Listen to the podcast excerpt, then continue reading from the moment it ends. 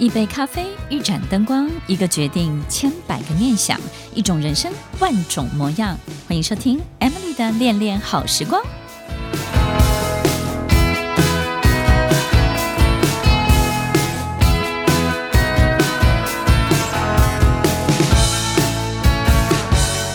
收听《恋恋好时光》，我是 Emily，在每周六晚间八点到十点，与您在空中共度美好的时光。我们跟圣诞老公公要什么礼物呢？领导人，你要的圣诞的礼物是不是要好好的睡一觉，或者是好好的休息一下，或是暂时可以逃离压力这么大的环境，或是某些人让自己可以安静一下？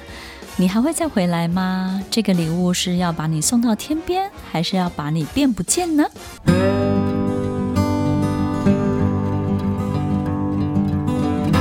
欢迎收听《恋恋好时光》，我是 Emily，在每周六晚间八点到十点，与您在空中共度美好的时光。恋恋好时光的听众朋友，圣诞快乐！今天晚上你在做些什么呢？你许下了什么样的愿望？希望圣诞老公公帮你完成呢？我们有时候也会很好奇，当领导人无助的时候，他都如何求助呢？然后要跟谁求助呢？他们要借助什么样的力量帮助自己度过难关呢？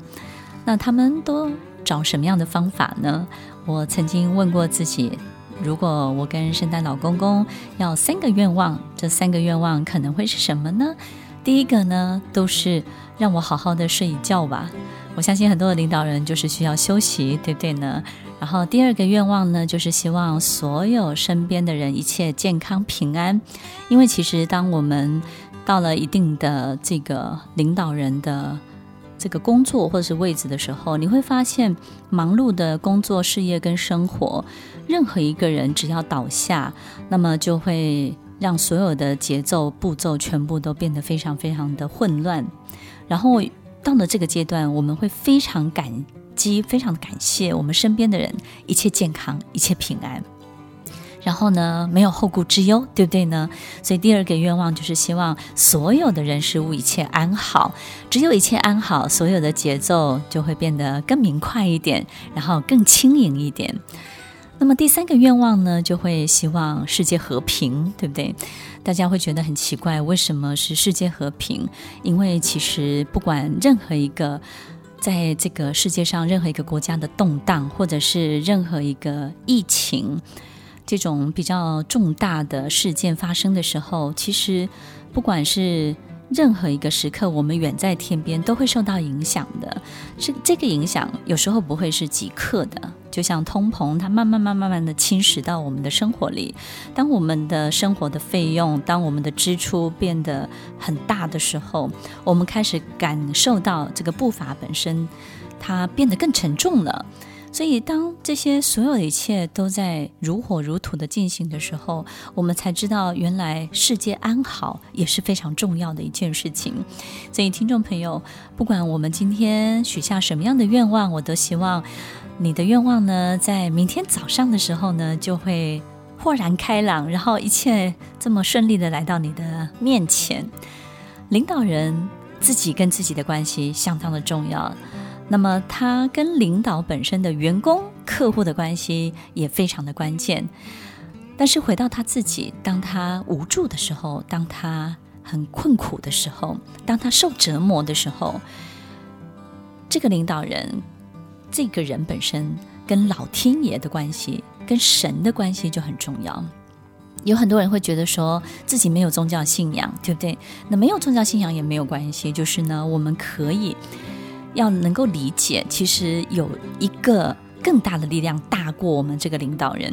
有很多时候，领导人为什么有造神的这种迷思，或是造神的这种可能很多不好的事情？而造成这种造神运动的发生或出现，那这些不好的事情呢，就是我们为了巩固自己的权利，或者是会害怕自己的权利丧失，对不对？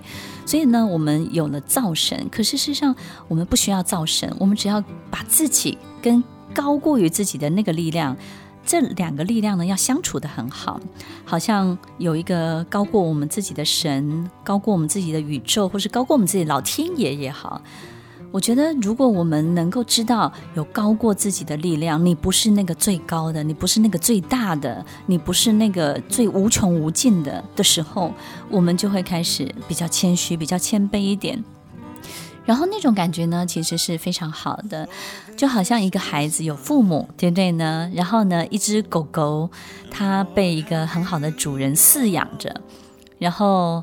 他被他照顾着。其实，当我们的头上有天花板，是一个非常好的事情；当我们可以安全的被保护在一个屋檐下面，是一件很安稳的、很自在的，并且呢，很开心的事情。如果有一个更大于我们自己的力量，其实对于我们的引领、对于我们的召唤、对于我们自己重新整理自己，都有很大的帮助哦。那个大于我们自己的力量，不管是什么。不管它用什么样的方式存在着，透过信仰，透过宗教，或是透过你自己相信的一切，有的那个更大的力量，当他跟我们在一起的时候，当你可以感觉到他的时候，于是你的恐惧就有了去处，你的爱有了去处，你的所有一切的害怕有了去处。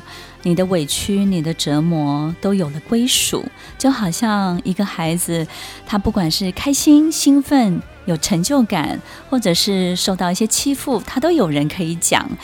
当他有人可以讲的时候，这个孩子他就健康了，而且呢，讲完了、分享完了，他的力量又重新回到他的身上喽。当我们的手可以交出去，当我们的心可以奉献出去的时候。那个时候的我们不会失去，我们会感觉到真正的拥有，因为引领我们的是更大的力量，灌溉我们的是更多更多我们需要的养分。我们会满怀欣喜，我们会如沐春风，而且我们会感觉把自己交出去的那一刻，其实你就幻化成所有的一切。好像你的爱就能够长出去了，你就能够真的爱你的员工，爱你的客户，爱你所有的事业里面发生的每一件美好的事情哦。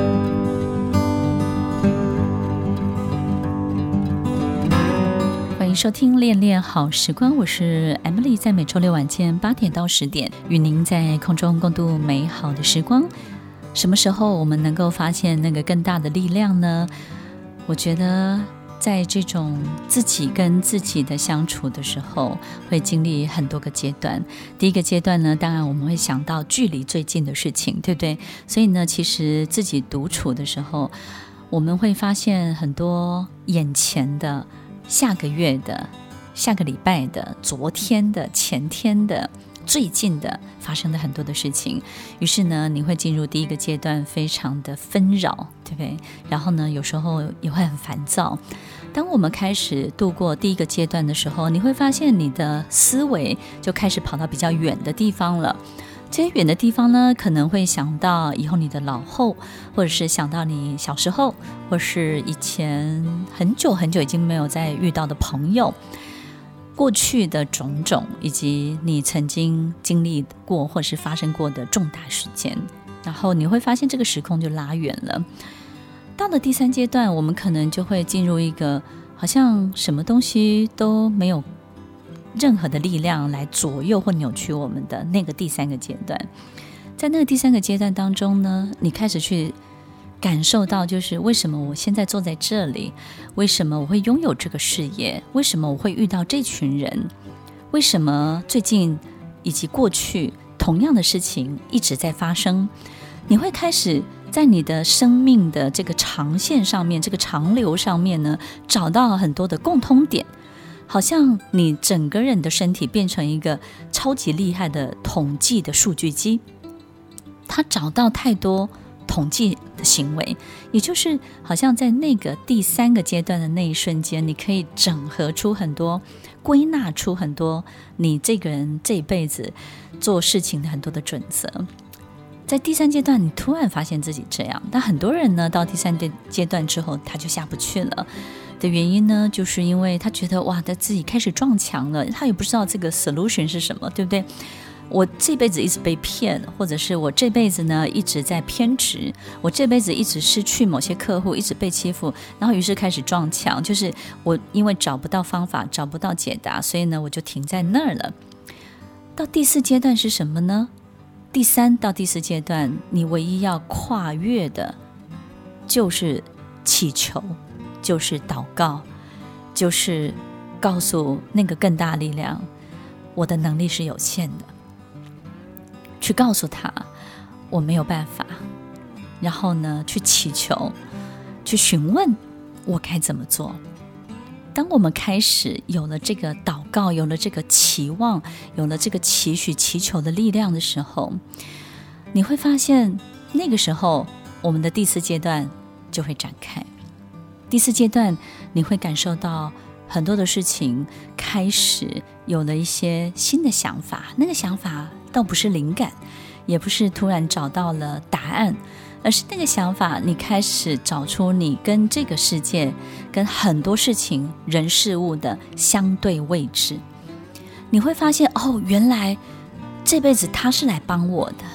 哦，原来其实，在某一个相对位置上面，我们彼此是互相的传输的。也就是呢，你给我折磨，我给你养分，或者是我给你折磨，你给我养分。我们突然发现的这种传输的关系里面，正在传输哪些东西？到了第四阶段，你会开始清楚这个相对位置。当我们开始祈求，当我们开始去接受很多事情我做不到的时候，开始去对这个更大的力量许下一个你想要的，或者是拜托他。我们到了这个第四阶段的沉浮是很重要的。所以，听众朋友，不管我们今天在什么样的一个位阶的领导人，我们都。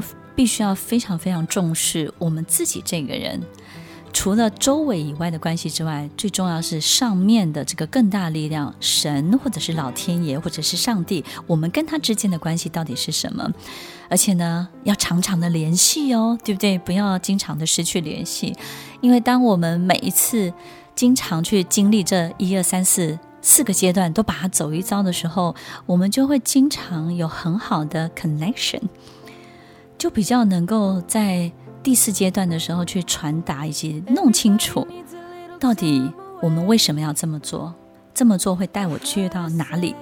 我们就可以往前看，往上看，我们可以从上往下看，我们可以有翅膀，我们可以飞行在空中，我们可以告诉地面上的人，从空中看它的整体是什么？我们可以分享风景。我们也可以警告、提醒下面的人，紧接着多久以后会发生什么事情？多久以后即将经历什么？多久以后他的风暴即将带走什么？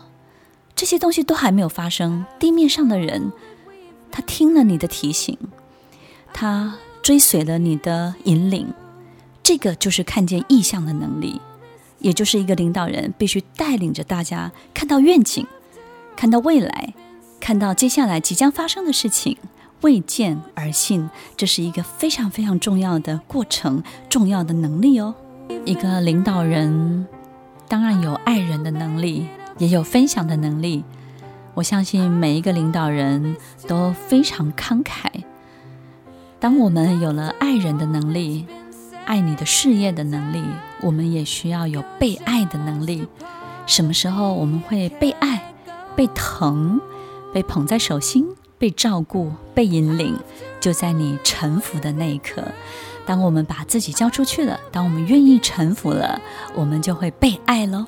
如果我们对老天爷予取予求，或者甚至非常的依赖他，你猜老天爷会希望我们回报什么？上帝神会希望我们回馈什么？其实他什么都不要，他只希望我们以身作则。他是花花了很多很多的能量，以及培养栽培你这个领导人，灌溉你这个领导人，为的就是你要成为一个行走的样板，你要成为一个示范，你要让很多的事情在你身上是可以被发生的。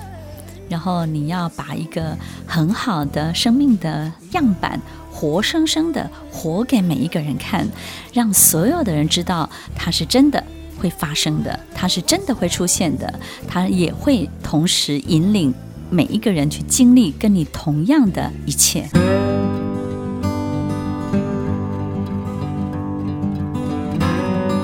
欢迎收听《恋恋好时光》，我是 Emily，在每周六晚间八点到十点，与您在空中共度美好的时光。如果我们相信一个更大力量的存在，我们就不会硬要让自己扛起这种面子，扛起这种最大的尊严，或是扛起这个我们扛不起的一切，对不对呢？我们何不尽最大的努力，把扛不起来的，交付给这个更大的力量，不管这个更大的力量是外星人也好，是老天爷也好，是上帝也好，是神明也好。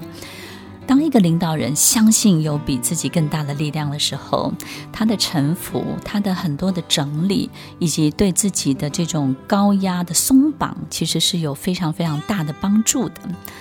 如果有一个这样更大的力量，如果有一个这样的神或老天爷，那他们要使用什么样的人来成为他们的代言人呢？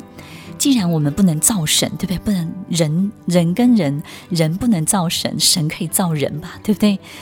那神想要造什么样的人呢？他想要使用什么样的人？什么样的领袖？什么样的领导人物会被使用呢？第一个最重要的是，他要多产的能力，对不对？如果一个领袖、一个领导人，他没有创造的能力，他没有办法多产，我们就会发现他会在有限的范围之内，在池塘里面翻搅。这个池塘是一池死水，然后我们没有办法流动，我们也没有办法创造的时候，我们持续不断的翻搅，只会把迂腐的更迂腐，对不对呢？然后浑浊的更浑浊，他从。头到尾，他可能永远都没有澄清的一天，甚至这个水呢，喝了有毒，喝了令人生病。所以，当我们在一个组织里面没有办法多产、没有创造的能力的时候，这个翻搅的功夫呢，就会非常非常的大，仿佛好像在做一件好厉害的管理、好厉害的领导，其实只是重复的事情、旧有的事情，然后把它变得更复杂，然后迂腐的，然后所有混浊的一切，越来力道越大，越来越糟糕。所以，听众朋友。创造的能力对于一个领导人是非常重要的。创造从哪里来？从你最擅长的事情来。很多人到了领导的位置之后呢，就不再做他擅长的事情了，对不对呢？他可能本来非常擅长业务，非常擅长行销，非常擅长客户。他就是因为这样才成为领导人。可是成为领导人之后，他开始的他喜欢的，但是呢，不熟悉、不擅长的管理。他去学了很多很多的奇怪的管理方法，然后呢，他放弃了自己最擅长的一切，所以呢，你就会发现，他不管用什么样的方法去模仿别人，不管像不像，从此他就失去了创造的能力，他的多产的能力就不见了。第二个，老天爷这个上帝、神、外星人，他需要什么样的人呢？他需要一个能够。除了多产之外，还要能够倍增的人。这个倍增就是把一变成二，把二呢变成四，把它变成好多好多好多的多次方。这种倍增的能力就是很重要的影响力，也就是呢，它能够集合很多同样的人，它能够让更多更多跟他同样的人追随，让一颗心变成两颗心，十个意志力变成一万个意志力。当所有一切的心脏合在一起，加成的作用是很重要的。也就是呢，它能够透过倍增的方式，去影响有影响力的人，去做一件有影响力的事情。透过这样的方法，它会把很多的事情缩短时间，缩短很多的历程。所以呢，我们会发现一个很厉害的老师，他会把很复杂的东西。能够用简单的言语，在最短的时间之内，让所有的人有学习、有收获。一个领导人能够简化所有的流程，简化所有一件事情的关键，他能够把所有的一切变得非常非常的简单，然后让不会的人都能够跟随，让从来没听过的人都能够跑得上来。他能够做到这些倍增的事情，他就有了影响力。当我们可以多产又能够倍增，那么他们就会喜欢这样的人。他是谁呢？就是你信奉的、你臣服的、你信仰的那个更大的力量。一旦我们被喜欢了之后，你会发现你的力量就会越用越多，因为他会希望你成为一个示范的样板、行走的样板。当我们越示范，越做越多，我们就越能够倍增，越能够多产。那这家公司这个事业不大都很难哦。一个被赋予能力的、被赋能的领导人，最重要的能力不是解决大西洋的风暴，而是想办法可以横渡大西洋。一个领导人要做的不是解决问题，而是能够带着问题。越过山头的人，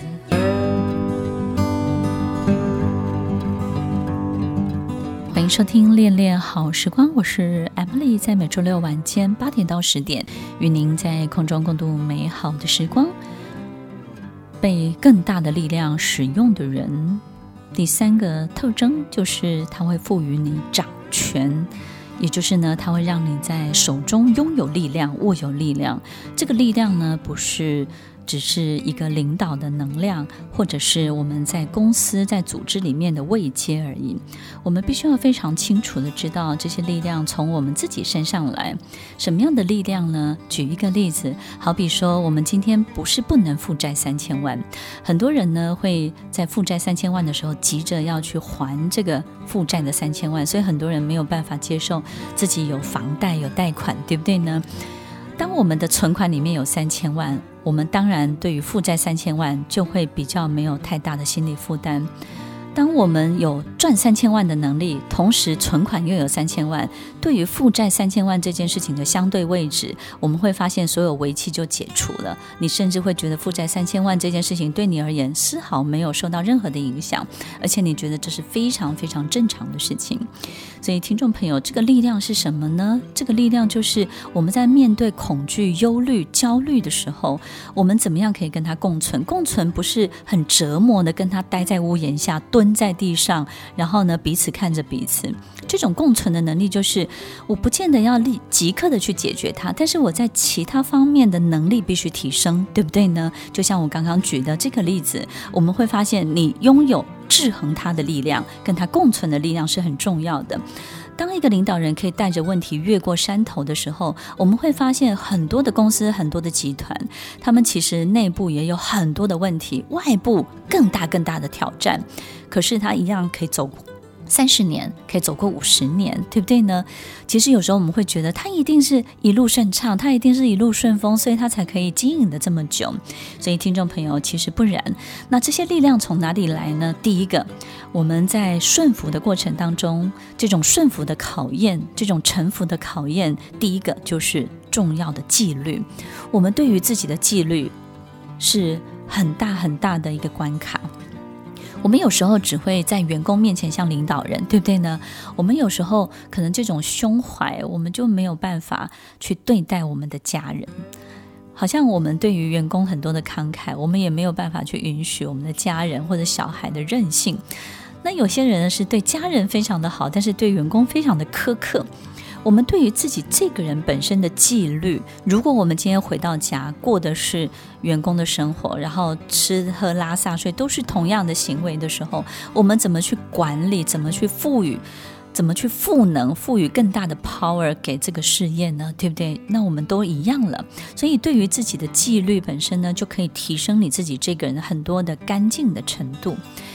对品德上的纪纪律，对于自己这个身心健康管理的纪律，很多很多方面的纪律，这这些呢，其实都是顺服的考验。第二个最重要的就是能够忍受所有一切的试探，这些试探呢，包含了诱惑，对不对呢？到底是机会还是诱惑？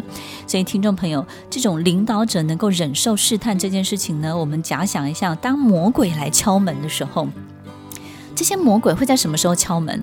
在你最摆荡的时候，在你容易贪心的时候，在你最需要帮忙的时候，在你觉得最不公平、最不服气的时候，魔鬼都会来敲门。最冤枉的时候，或者是呢，你很想要跟别人一较高下的时候，这些魔鬼他都会来敲门。敲什么样的门呢？告诉你啊，在你心中喃喃的告诉你说，murmur，你应该怎么做怎么做，为你下很多很多魔鬼的指导棋。那个时候，你能不能够忍受这个试探，保有你的纪律？所以最重要的是，不是打倒魔鬼。当你认识魔鬼之后，你就不怕魔鬼了，他就不是魔鬼了，对不对？好好的去认识认识这些试探到底是什么。然后你就能够等待到最好的自己，因为第三个最重要的这种臣服的考验就是等待的考验。这种等待是什么呢？我们必须要理解，我们有时候会觉得我们在等待天时地利人和，其实我们等待的都是自己的到位，对不对呢？有时候我们自己只有五十分，但是呢，天时地利人和很难等得到，我们不如把自己提升到一百分。眼中望出去的就会是一百分的世界，所以这种等待会让我们认识到什么呢？等待的过程，我们就发现很多事情原来不是来自自己的。原来我拿掉名名片之后，什么都不是。我们的位阶不是来自于自己，我们的权柄、权力都不是来自于自己，我们的灵感、才华也不是来自于自己。它来自于哪里？来自于当我们自己想要成就更大的志业的时候，当我们有这个志业志向，想要成为一个领袖的时候，当我们愿意臣服、愿意祈求的时候，我们就会得到更大的启发，我们的心就会开放，那么很多的想法、很多的契机就会灌注在我们这个人的脑海里。我觉得今天的节目呢，分享的可能是我们领导人的很多书籍里面没有的，但是我觉得这是对我自己而言一个非常非常好的试炼，非常好的练习，也是我自己非常好的经验，分享给所有的听众朋友。再次的祝福所有听众朋友。圣诞快乐！也希望大家都能够收到最棒最棒的圣诞礼物。我是 Emily，欢迎收听《恋恋好时光》，我们稍后再回来。听完今天的节目后，大家可以在 YouTube、FB 搜寻，就可以找到更多与 Emily 老师相关的讯息。在各大 Podcast 的平台，Apple Podcast、KKBox、Google Podcast、SoundOn、Spotify、Castbox，搜寻 Emily 老师都可以找到节目哦。欢迎大家分享，也期待收到您的留言和提问。我们下次见，拜拜。